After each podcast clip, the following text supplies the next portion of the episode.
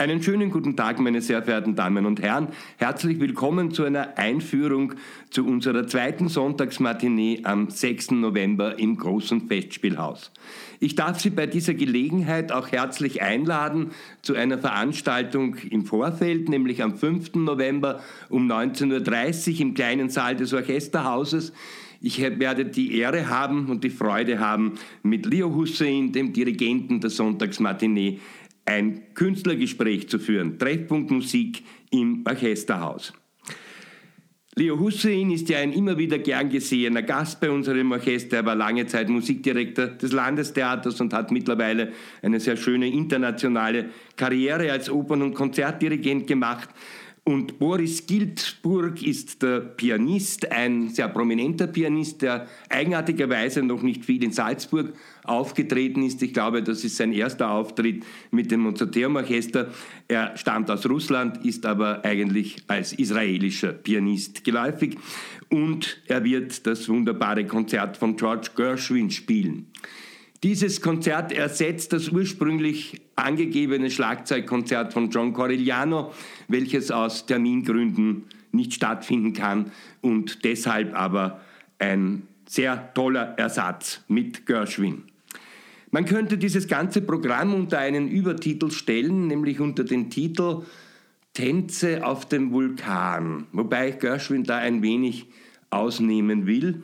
Aber die beiden Eckstücke sozusagen, Maurice Ravels Poème Chorégraphique La entstanden in den Jahren 1906 bis 1920 und dann das letzte vollendete Werk von Sergei Rachmaninow, die Symphonischen Tänze aus dem Jahr 1941.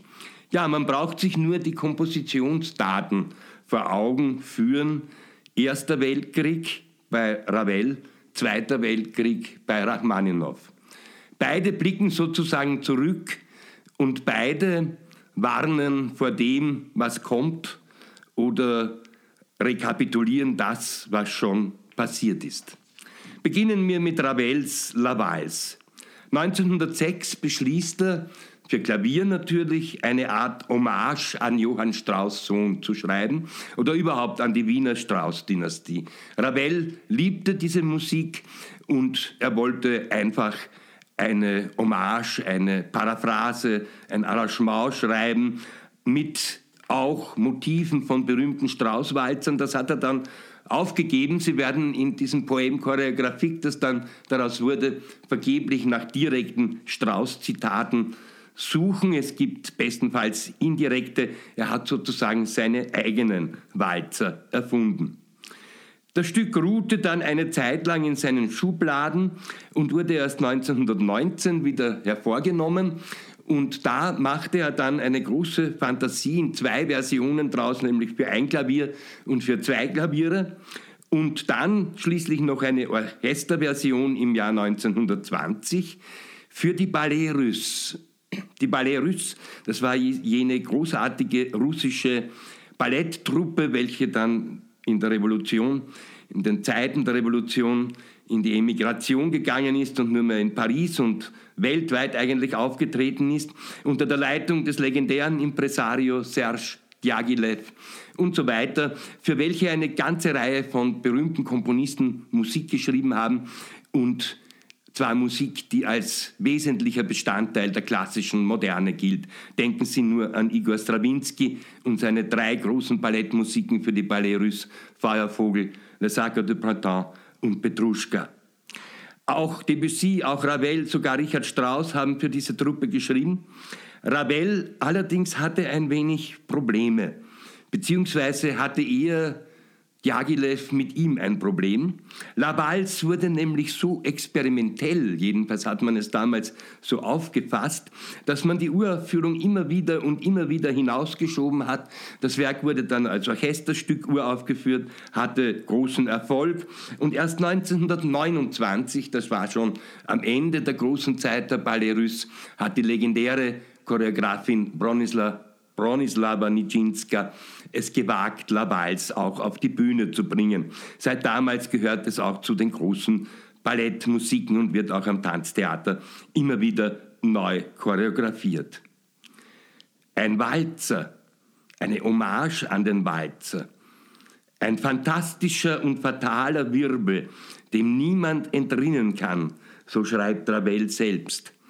Eine Apotheose des Wiener Walzers, aber doch auch das Zeichen, das Symbol für eine Gesellschaft, die in den Tod tanzt. Es beginnt mit einem Blick in den Salon der Zeit vor dem Ersten Weltkrieg. Walzerthemen tauchen auf, einzelne Paare beginnen zu tanzen. Diese Walzerthemen, die werden immer stärker, werden immer mächtiger. Sie sind aufgestiegen übrigens aus einem Orgelpunkt der Kontrabässe. Es kommen dissonante Passagen dazu. Die Harfen werden laut Ravel geschlagen, also perkussiv verwendet. Und das wird immer bombastischer, das wird immer fantastischer. Und zum Schluss gibt es ein Ende in einem Art brutalem Kriegslärm. Ja, diese Gesellschaft hat ja in den Tod getanzt. Der Walzer hat das natürlich alles überlebt, den gibt es bekanntlich bis heute. Und was Johann Strauss betrifft, und das wusste Ravel sehr wohl, sind ja auch schon in den großen Konzertwalzern der Strauß-Brüder Hinweise auf Melancholie, auf durchaus auch ein wenig schon Tanz auf dem Vulkan vorhanden. Das hat ja alles schon eigentlich seit den Zeiten, als Schubert seine Ländler und Walzer komponiert hat, einen doppelten Boden gehabt. Ravel zieht sozusagen einen Schluss daraus und schafft damit ein großartiges Orchester- und Tanzstück. George Gershwin und die amerikanische Musik. Das ist natürlich eine lange Geschichte.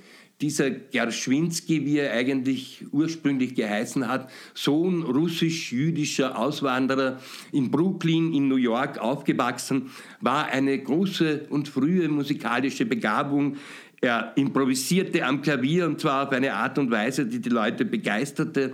Und er wurde einer jener Klavierknechte, könnte man sagen, die für die Musik der Broadway-Revuen sorgten. Das heißt, die saßen in einem Raum und improvisierten vor sich hin und wer anderer hat das dann aufgeschrieben und das wurde dann instrumentiert und daraus wurde die Musik der Broadway-Revuen und vieler der frühen Musicals. Gershwin war ein derartig erfolgreicher Showschreiber, dass er sich bald verselbstständigt hat, dass er seine eigenen Shows sozusagen gemacht hat und damit zu einem der Großen des Genres wurde. Übrigens hat er schon seit Jugendtagen versucht, auch sich mit der sogenannten ernsten oder klassischen Musik zu beschäftigen.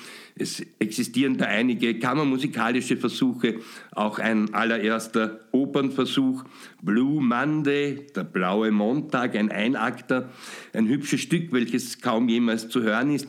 Dann aber konzentrierte er sich zunächst auf die Musical Comedy also die Nachfolgerin, wenn man so will, die amerikanische, angelsächsische Nachfolgerin der guten alten Operette.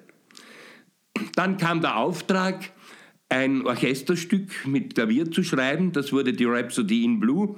Gershwin beherrschte zu dieser Zeit die Technik des Instrumentierens noch nicht. Darum instrumentierte das ein anderer, Ferdi Groffet, damals ein bekannter Komponist und Arrangeur. Und allerdings schon nach Vorgaben von Gershwin. Und Gershwin wollte nach den Sternen greifen. Er ist nach Europa gefahren, er hat sich mit verschiedenen Leuten in Europa getroffen, unter anderem auch mit Maurice Ravel. Und er hat zu Ravel gesagt, sagen Sie mal, kann ich nicht bei Ihnen Unterricht haben? Und Ravel hat gesagt, wieso wollen Sie ein zweiter Ravel werden, wenn Sie schon ein erster Gershwin sind? Er war auch bei Igor Strawinski und Igor Strawinski hat auf die Bitte, ihm Unterricht zu geben, mit einer Rückfrage geantwortet, nämlich sagen Sie, wie viel verdienen Sie eigentlich in einem Jahr am Broadway? Darauf hat Gershwin gesagt, drei Millionen Dollar. Und darauf hat Strawinski gesagt, kann nicht ich bei Ihnen Unterricht nehmen?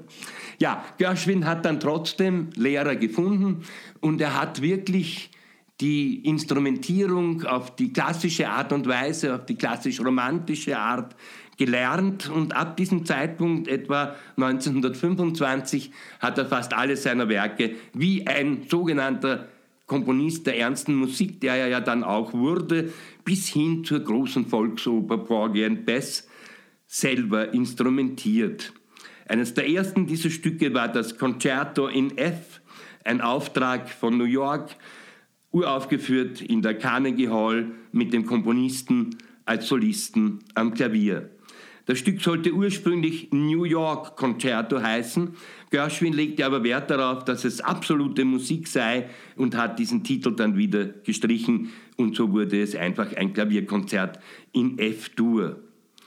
Ein Werk, in dem sich Jazzrhythmen, auch Einflüsse anderer populärer Musik wie des Blues und die klassische Form und auch die romantische Melodie mit einer leisen Ahnung von Puccini und Leha miteinander verbinden und zu einem völlig eigenen neuen Stil führen, den man als symphonischen Jazz bezeichnet hat. Ich will mich jetzt auf keine Diskussion einlassen mit Jazz-Puristen, also mit echtem Jazz sozusagen hat das natürlich nur relativ wenig zu tun, aber es hat ungefähr genauso viel zu tun, wie wenn Antonin Dvorak einst daran ging, eine böhmische Polka zu komponieren. Die war dann auch nicht mehr so urtümlich wie am Dorfplatz, aber ein Meisterwerk. Und selbiges ist auch Gershwin gelungen. Und ganz besonders nach der Rhapsody in Blue mit diesem Concerto in F.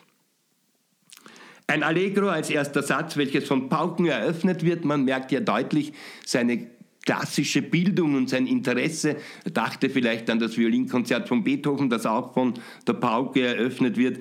Hier steigern sich die Pauken allerdings in eine gewaltige Rhythmik. Dagegen kontrastiert dann ein getragenes, eher schwermütiges Klavierthema, welches in verschiedenen Verwandlungen zum Hauptmotiv des ganzen Werks wird. Eine Jazz-Rhapsodie in der Form eines klassischen Klavierkonzerts. Der zweite Satz, Adagio, Andante, Molto, der nimmt sozusagen die Form der Jazz-Improvisation, etwas, das Gershwin sehr gut konnte, das er ja selber praktiziert hat, auf. Es handelt sich dabei allerdings um eine komponierte Improvisation. Eröffnet wird dieser Satz vom Horn und aus der überraschend im zweiten Satz auftauchenden Solokadenz des Klaviers wird ein wahrer schwelgerischer Hymnus an ein amerikanisches Lebensgefühl. Und ein Allegro agitato in der alten Rondo-Form beschließt dieses Konzert voll Vitalität und Lebenslust und Tanzlaune, der man sich nicht entziehen kann. Und übrigens auch toll instrumentiert. Ja, darum habe ich am Anfang gesagt, dass für Gershwin dieser Tanz auf dem Vulkan in dem Sinn nicht wirklich zutrifft. Bei ihm ist es eher ein Tanz der Freude.